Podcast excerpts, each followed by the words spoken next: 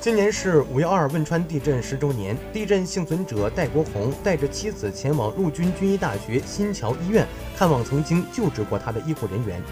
据悉，当时读高二的戴国红被埋废墟近五十小时，获救后双腿截肢。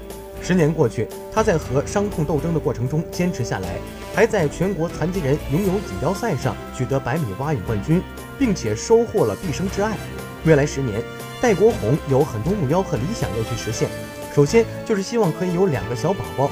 而在退役之后，戴国红也开始在全国进行生命教育课程公益演讲。他想用自己的经历去影响更多的人，传递更多的正能量。